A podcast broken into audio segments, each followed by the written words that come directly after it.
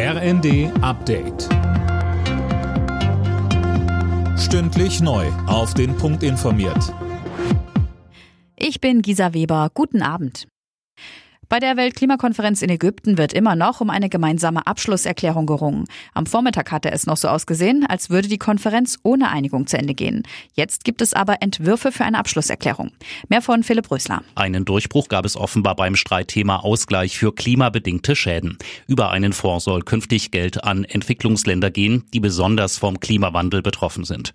Außerdem will man am Ziel festhalten, den Temperaturanstieg der Erde auf 1,5 Grad zu begrenzen. Und ein schrittweiser Ausstieg aus der Kohle soll festgeschrieben werden. Von einem Ausstieg von Gas und Öl ist allerdings noch nicht die Rede. Im Streit um das Bürgergeld beharrt CDU-Chef Merz auf Sanktionen ohne Karenzzeit, wenn Arbeitslose Angebote ablehnen. Kommende Woche wird über eine Lösung im Vermittlungsausschuss von Bundestag und Bundesrat gesprochen.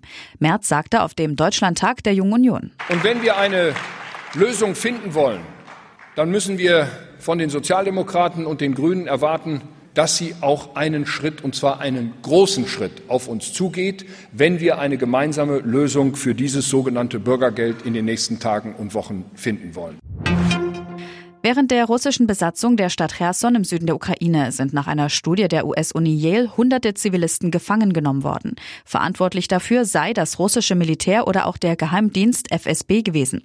Nach dem Rückzug der russischen Streitkräfte aus der Stadt werden weiterhin viele festgehalten oder vermisst, heißt es in dem Bericht weiter. Deutschland wird sich nicht weiter an der Mondmission im Rahmen des US-Programms Artemis beteiligen. Das erklärte das Bundeswirtschaftsministerium auf Anfrage der Unionsbundestagfraktion, berichtet die Bild. Für einen deutschen Astronauten auf dem Mond seien keine Gelder eingeplant. Und Formel 1-Pilot Max Verstappen hat sich die Pole Position für den Saisonabschluss in Abu Dhabi geschnappt. Er war schneller als Red Bull-Teamkollege Sergio Perez und Charles Leclerc im Ferrari. Sebastian Vettel wird in seinem letzten Rennen als Neunter starten, Mick Schumacher von Position 13. Alle Nachrichten auf rnd.de